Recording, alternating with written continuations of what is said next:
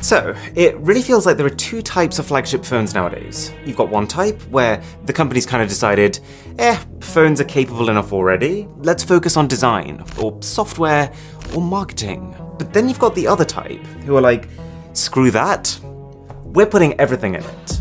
Enter the Mi 11 Ultra. This isn't trying to be a good phone, it's trying to be the best phone money can buy. The box is nothing special, but also more importantly, nothing's missing. It comes with a USB C to headphone jack adapter, a standard clear case, and below the phone we get a USB C charging cable and a 67 watt fast charger.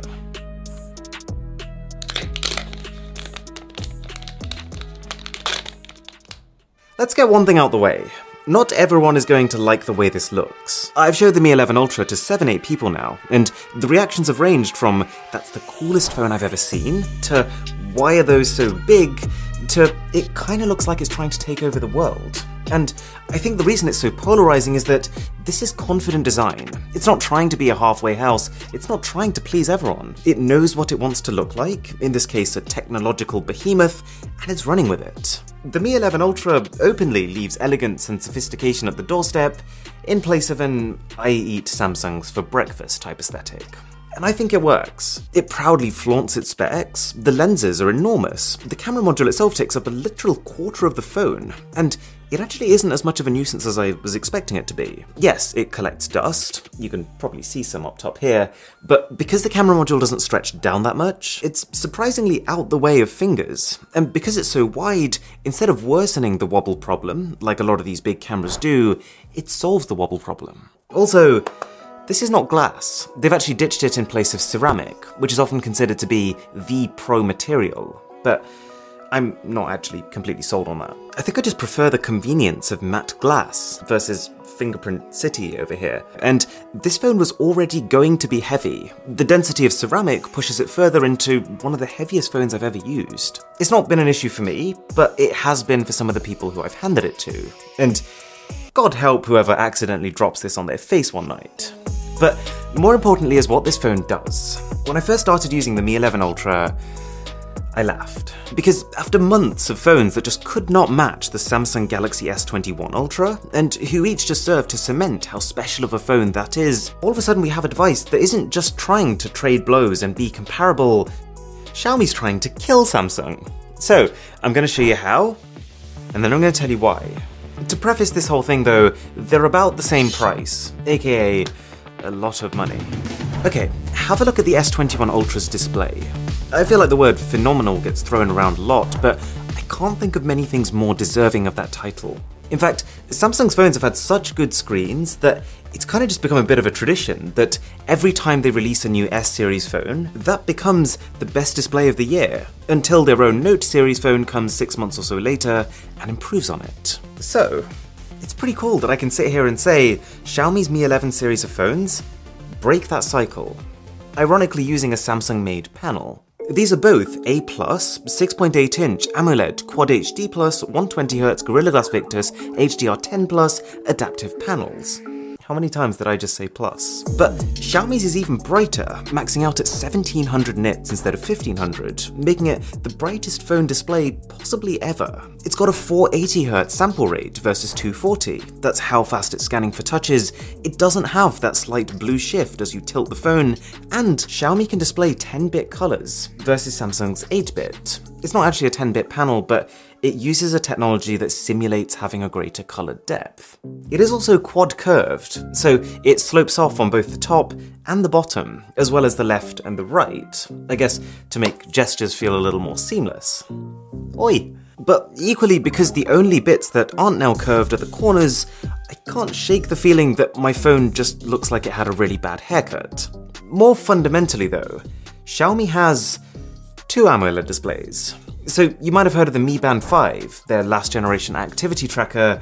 They've basically taken the screen of that and slapped it on the back of this phone. And on one hand, this little thing doesn't really do much that we've not already seen before from those proper dual screen phones. But A, it's still impressive that it can do many of those same things, whilst only actually being a side feature instead of the primary gimmick. And B, by having it on this phone in particular, it enables something that that I think has the potential to be a complete game changer but I'm getting there.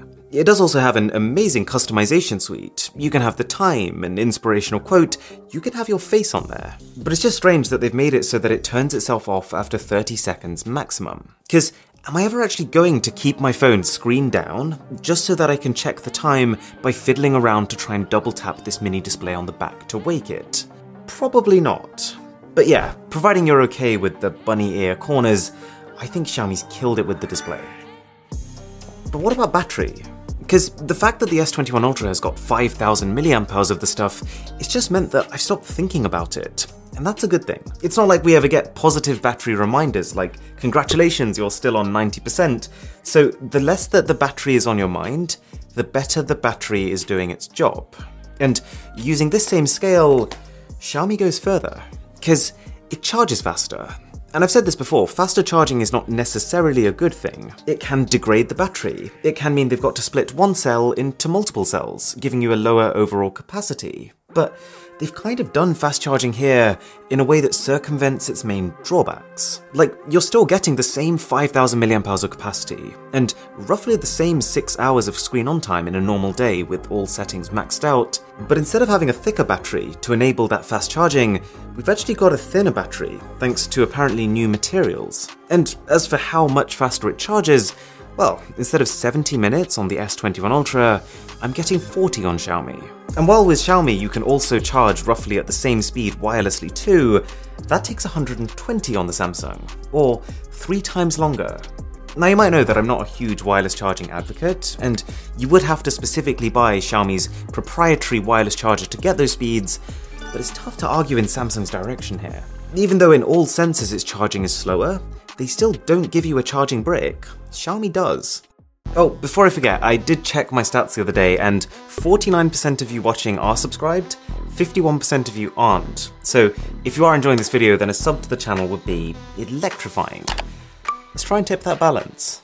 Okay, you're probably starting to notice a theme here. It really feels like with the Mi 11 Ultra, Xiaomi has taken Samsung's phone as a template and then literally tried to one up it in every aspect. Even its speakers sound basically the same, just a tiny bit louder, which is subtle but is actually just enough of a difference for this phone to be one of the few that can pass the shower test. I.e., can I take it to a shower and still clearly hear the voices in a video that I'm watching? Xiaomi's even made it a faster phone.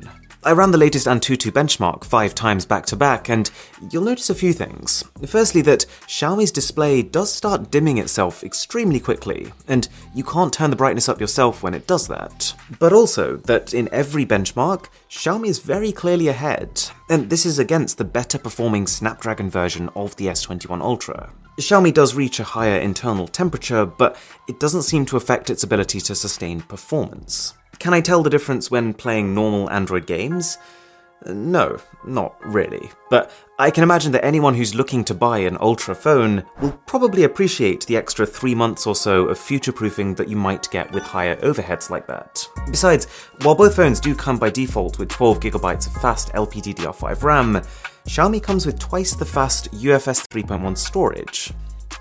Here's the big news though the number one thing that has kept Samsung in the lead is its cameras. I'll link my last comparison using it up here, but the crux of it is that Samsung's combination of reliability and versatility are currently uncontested. Till now. See, it's easy to look right past the Mi 11 Ultra's cameras. Okay, not that easy, they're half the size of my face. But the point is, it's only three cameras. We've got four on the OnePlus 9 Pro, and that's not exactly considered top tier. But the thing with these three cameras is that each of them is extremely specialized. Like, this main camera has the largest sensor that we've ever seen on a smartphone, almost 20% bigger than Samsung's already enormous sensor. And this means three things. One, incredible separation of foreground and background. It's not day and night over the Samsung, but it's taking great and making it better. 2. More light. If you go into a super dark environment, you will find that its shots look cleaner than the S21 Ultras. And 3. Cinematic video. This is really more of a byproduct of the background blur, but the point is the benefits of it are far reaching, as you can probably see. I could spend a long time talking about this camera system because there is so much going on, but the high level summary is this. For the most part, the Xiaomi Mi 11 Ultra's cameras trade blows with Samsung. This thing can shoot 8K video on all three of its lenses, even if that is more for bragging rights than anything practical. Its slow motion is not just twice as slow, but better quality, and its ultra wide camera is supremely wide, noticeably more than that of its counterparts. But Samsung's colours are more consistent, and for my taste, better. Xiaomi just takes too many liberties with it, and so sometimes shots look spot on, and then other times I'm like, wait, did I do something wrong? Xiaomi can often crush darker areas, and whilst having this enormous sensor does mean bright nighttime shots and beautiful blurred backgrounds, in most night scenarios, I wouldn't really say it's better. And its plane of focus is so narrow that it can sometimes also mean that part of your foreground is blurred. Samsung has better macro shots, with Xiaomi's macro mode barely able to focus closer than its main camera. And, for now at least, it's still the zoom champion. And to be honest, it's far enough ahead that it kind of makes Xiaomi zoom feel a little misleading. Because I mean, technically, any camera can be any zoom I want it to be. I could pull out a passion fruit and. Okay, not that. I could pull out an iPhone 4 and zoom in 200 times if I wanted to. I'd only be seeing like 2 pixels, but the point is, Xiaomi marketing their phone as a 120 times makes it sound like it's better than Samsung's 100 times, when actually all they've really done is been more flexible with their definition of a quality photo. Or in other words, to get the same quality image that Samsung can get at 100 times, this can only really get to about 60. So that's what it should have been labelled as based on 2021 expectations of quality. However, there's one wildcard, one thing that is both eureka moment genius and punch yourself in the face frustrating. Xiaomi's second screen allows you to use all three of these main high end cameras for the front too. So while with most phones you're stuck with a single B grade camera for selfies, with the Xiaomi phone, you get the entire rig. So you can take face shots with not just the largest sensor you can get on a phone right now, this might just be the highest definition I've ever seen myself in, but also the ultra-wide camera, which compared to how narrow most front-facing cameras are, feels extraordinarily wide. You get unprecedented low-light performance, and crazy zoom too, if you wanted that.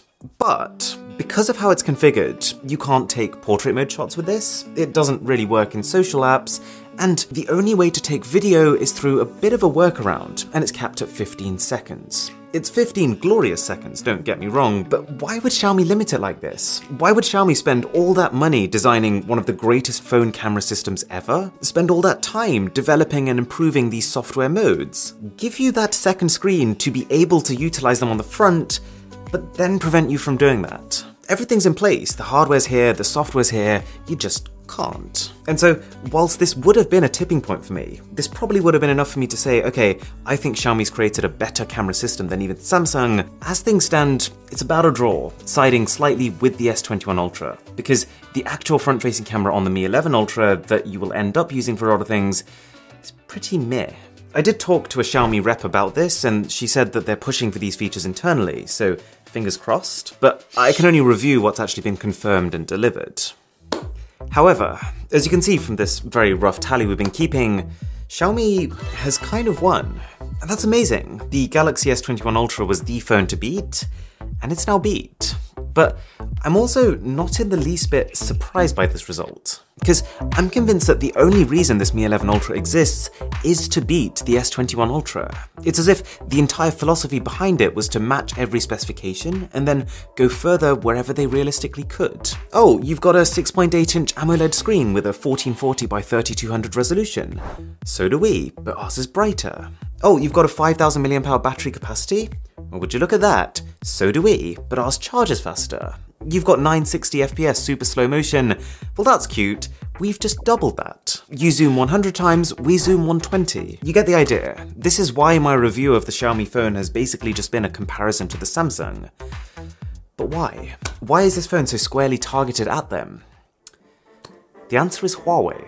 Two years ago, Huawei was exploding. Huawei was breaking boundaries. They were on track to become the smartphone superpower of the world. But then the US ban happened. And as soon as the implications of that and no Google services started to come into effect, Huawei fell. And that's left Xiaomi with the surprising opportunity to scoop up this enormous chunk of the market that Huawei is leaving behind, to become the global number one. Their only obstacle being the more established Samsung, who's trying to do the same thing. And so, all Xiaomi needs to do is to make sure that they're doing what Samsung's doing, but either cheaper or better. And by most metrics, it's working. Apart from camera zoom, which I feel like is mislabeled here, the byproduct of Xiaomi's targeted approach is that, of course, you're going to end up with an even higher end, even more extreme phone. I know some people don't like Xiaomi's MIUI software skin, but this is Android. Providing you can put aside like 20 minutes, you can just uninstall all the bloatware, and you can set up your home screen pretty much how you want it. It wouldn't make sense for me to say don't buy this phone because I have mixed feelings about MIUI's icons. The important things are that it's fast, which it is. It's stable, which it has been, completely bug free, and ad free in my experience, and that you get good software support, which you generally do with Xiaomi flagships. You'll probably get two years of major Android updates, and then quite possibly four years of MIUI and security updates. I've talked about MIUI a lot in my past Xiaomi reviews, so I'll link one of them up here, but fundamentally, if I were to summarize it in like one word, I would say options. There is so much you can do in MIUI, like even just the display settings are nuts. You've got sunlight mode for really bright scenarios, anti-flicker mode, sliders for color temperature, and even screen texture. You can actually turn it into a paper-like experience if you wanted to. So yeah, Mi 11 Ultra, this is the new benchmark. But I do think the Galaxy S21 Ultra still does enough things better that both have a place. Samsung has a more sophisticated aesthetic, and I'd argue a nicer finish. Its fingerprint scanner is not just faster at detection, but also more forgiving. And I would still say that this has the more reliable camera system. Okay, subscribe if you enjoyed. Thank you so much for watching. My name is Arun, this is Mr. Who's the Boss, and I'll catch you in the next one.